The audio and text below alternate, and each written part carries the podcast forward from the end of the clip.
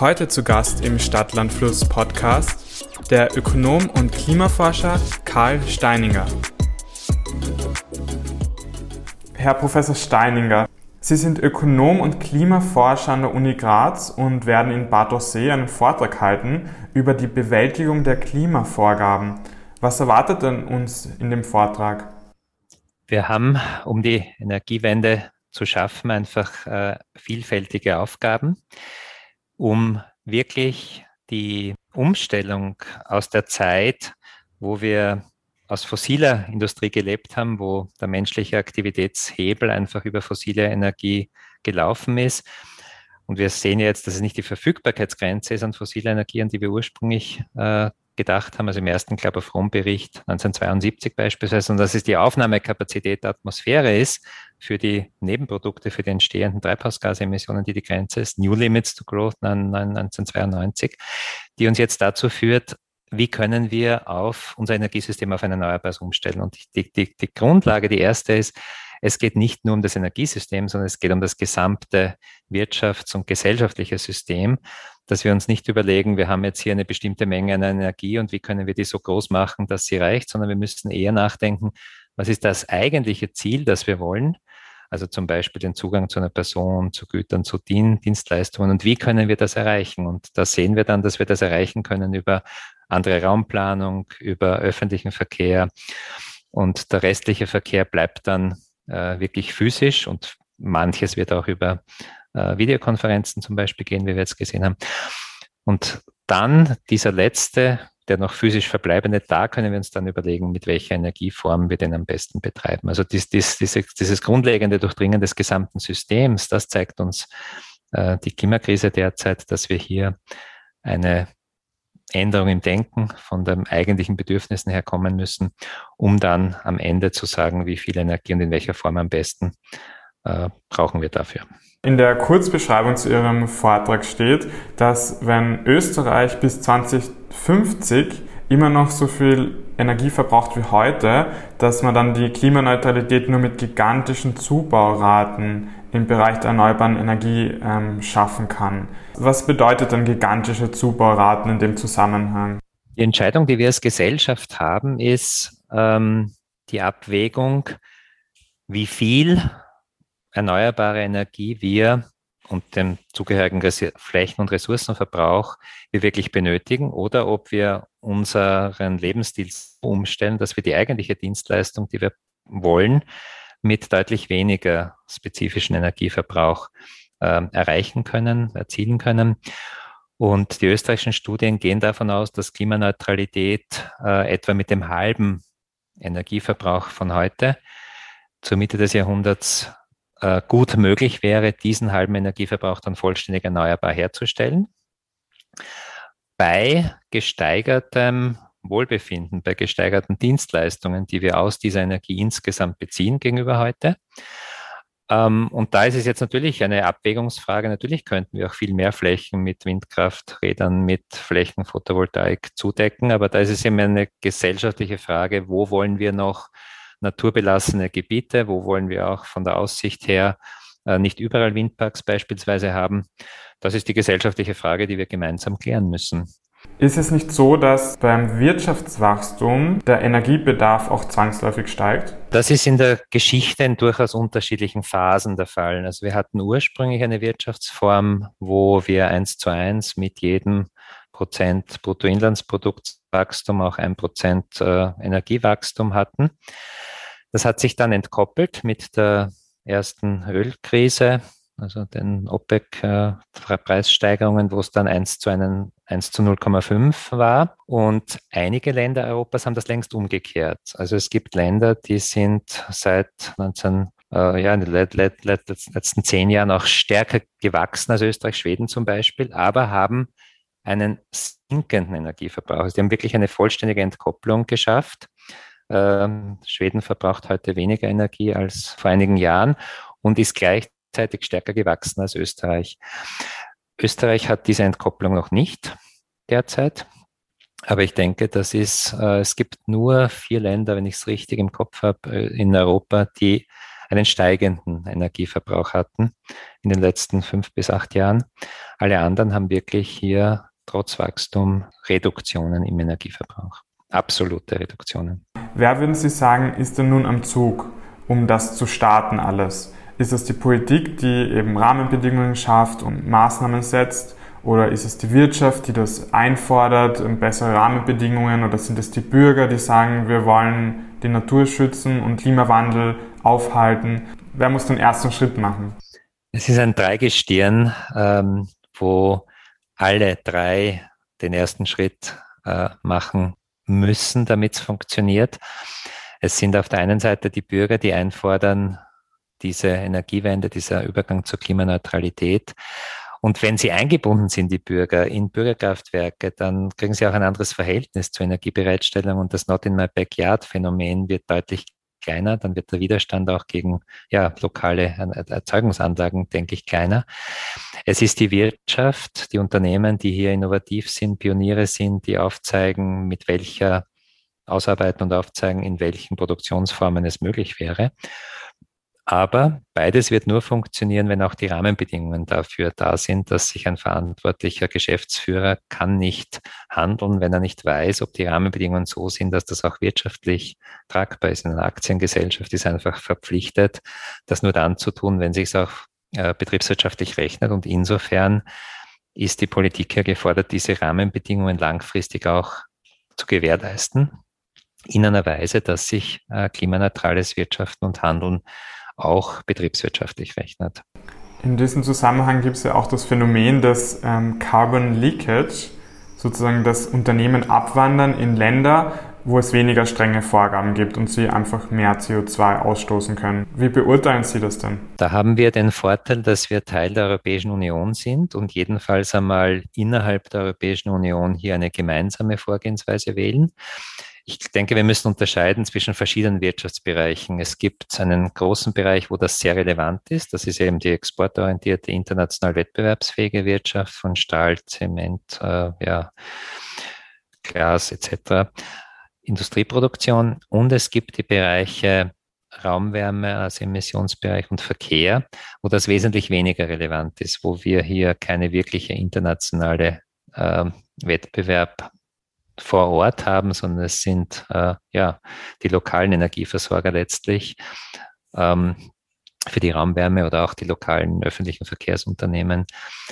Ähm, und insofern haben wir hier dieses Leakage-Problem in der ursprünglichen Version zumindest kaum, aber sehr wohl natürlich im Industrieproduktionsbereich, da müssen wir uns dem stark stellen und die Europäische äh, Kommission in ihrem Vorschlag Fit for 55 macht das jetzt auch mit einem, äh, mit dem äh, Grenzausgleichssatz, also Carbon Border Adjustment äh, Mechanism, der zumindest sicherstellt, dass die Importe hier auch äh, aufgeschlagen werden.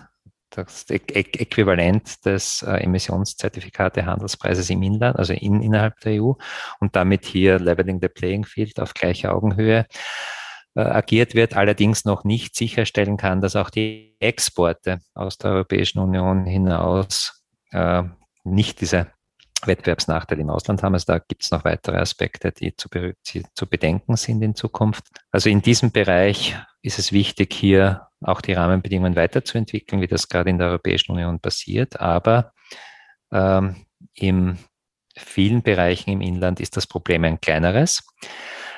Was insgesamt natürlich schon dazu kommt, ist eine indirekte Leakage. Wenn wir jetzt innerhalb der Europäischen Union weniger fossile Energieträger am Weltmarkt nachfragen, dann wird der Preis dieser fossilen Energieträger sinken und es werden andere Weltregionen mehr davon nachfragen. Und diese Leakage können wir auf diese Art noch nicht ausschalten. Allerdings ist da die Hoffnung, dass, so wie es die USA als Ziel haben, wie es auch China als Ziel hat, dass die, die größten Wirtschaftsmächte haben ja eigene Klimaziele und äh, gehen damit hier auch den Weg der Europäischen Union vielleicht leicht verzögert, aber in der Richtung zumindest mit. Und insofern ist das, die, ist das eine Möglichkeit, auch das Indirecte Leakage natürlich äh, einzudämmen, wenn zumindest die größten Wirtschaftsakteure hier eigene Klimaziele verfolgen. Wie kann man sich denn eine klimaneutrale Gesellschaft vorstellen, wenn wir nun in die Zukunft sehen, ins Jahr 2050 zum Beispiel? Wie könnte das aussehen? Ich denke, es sind die Elemente, dass wir darüber nachdenken, eben die eigentliche Dienstleistung, die wir wollen, das eigentliche Bedürfnis, wie wir das äh, befriedigen können. Ich habe es eingangs mit dem Bereich Zugang zu Personengütern, Dien Dien Dienstleistungen angesprochen, dass über eine andere Raumordnung, über elektronische Kommunikation die wirklich physische Bewegung verringert und diese zunächst im Bereich des Umweltverbundes haben wird und der restliche Bereich ist dann erst äh, die mobile, motorisierte, individuelle äh, Mobilität. Im Bereich der Produktion geht es ganz stark um eine Kreislaufführung des Kohlenstoffs. Also wenn ich zum Beispiel in der Zementindustrie Prozessemissionen derzeit habe, dann wird das in Zukunft äh, genützt werden. Und da gibt es ja auch die Pilotprojekte, die in Österreich geplant sind, wird das genützt werden und man wird das CO2 abscheiden einfangen mit Wasserstoff gemeinsam zu äh, Methan, Methanol äh, verarbeiten und das dann als neuer Eingangsstoff, als Feedstock für die chemische Industrie, Pharmaindustrie äh, verwenden, wo derzeit noch fossile Einsatzstoffe verwendet werden. Also es geht um eine Kreislaufführung des Kohlenstoffs, sodass er nicht mehr als CO2 in die Atmosphäre abgegeben wird. Und es gibt im Bereich der Raumwärme ganz viele Möglichkeiten, wirklich über ja, individuelle Erzeugung der Energie auch hier äh, klimaneutral zu sein, über ja, Photovoltaik und Wärmepumpe zum Beispiel als Heizform, denke ich, das wird eine sehr zentrale werden in Zukunft. Ähm, und ja, also dieser Übergang letztlich im Energiebereich auf elektrischen Strom, diese Elektrifizierung, wie wir sie im Verkehr, in der in Industrie derzeit beobachten schon. Und insofern wird ein zentrales Element sein, die Herstellung dieses Stroms auf erneuerbare Art, was neue Infrastrukturen braucht, nicht nur für den Strom, auch für den Wasserstoff, also eine Speichermöglichkeit des doch fluktuierenden, vor allem jahreszeitlich fluktuierenden Stroms, was aber auch neue Marktregulierungen brauchen wird, wenn wir weggehen von der derzeit zentralen Versorgung des Stroms hin zu ja, dezentrale Erzeugung und, und anderen Anreizstrukturen, die wir dann dafür brauchen, um ja, auf allen Ebenen auch mit Speicherung, dass die Fluktuationen auszugleichen, also im Haushalt, hinter, was weiß ich, im Ortsnetz, hinter dem letzten, hinter dem letzten äh, Transformator heute sozusagen und auf Bundesland- und nationaler Ebene, wo dann äh, Verbrauchsspitzen und Verbrauchsminima ähm, ähm, ausgeglichen werden über ein Netz, das wahrscheinlich auch hier mehr Bedarf haben wird, abhängig davon, wie die Speicherung und die individuelle Regulierung innerhalb der kleineren Räume funktionieren wird. Welche Rolle nehmen denn Gemeinden ein? Ja, in der Flächenwidmung und Flächenplanung, denke ich, äh, gibt es hier auf Gemeindeebene eine Möglichkeit, auch in der eigenen Nachfrage und in der Gestaltung von ja, Bürgerkraftwerken zum Beispiel. Da könnten Gemeinden aber jetzt nicht formal, sondern einfach als soziale Institution äh, eine Rolle spielen, ja auch formal vielleicht auf Gemeindeflächen könnte man das natürlich auch machen oder so, wie es schon teilweise passiert, Photovoltaikanlagen auf, auf den öffentlichen Gebäuden etc. Also als Akteur, der hier für die eigene dörfliche Gemeinschaft oder städtische Gemeinschaft hier äh, gestaltend mitwirkt, haben Gemeinden eine zentrale Rolle. Die Rahmensetzung ist natürlich von zunächst EU, Bund und allenfalls noch Ländern äh, gegeben.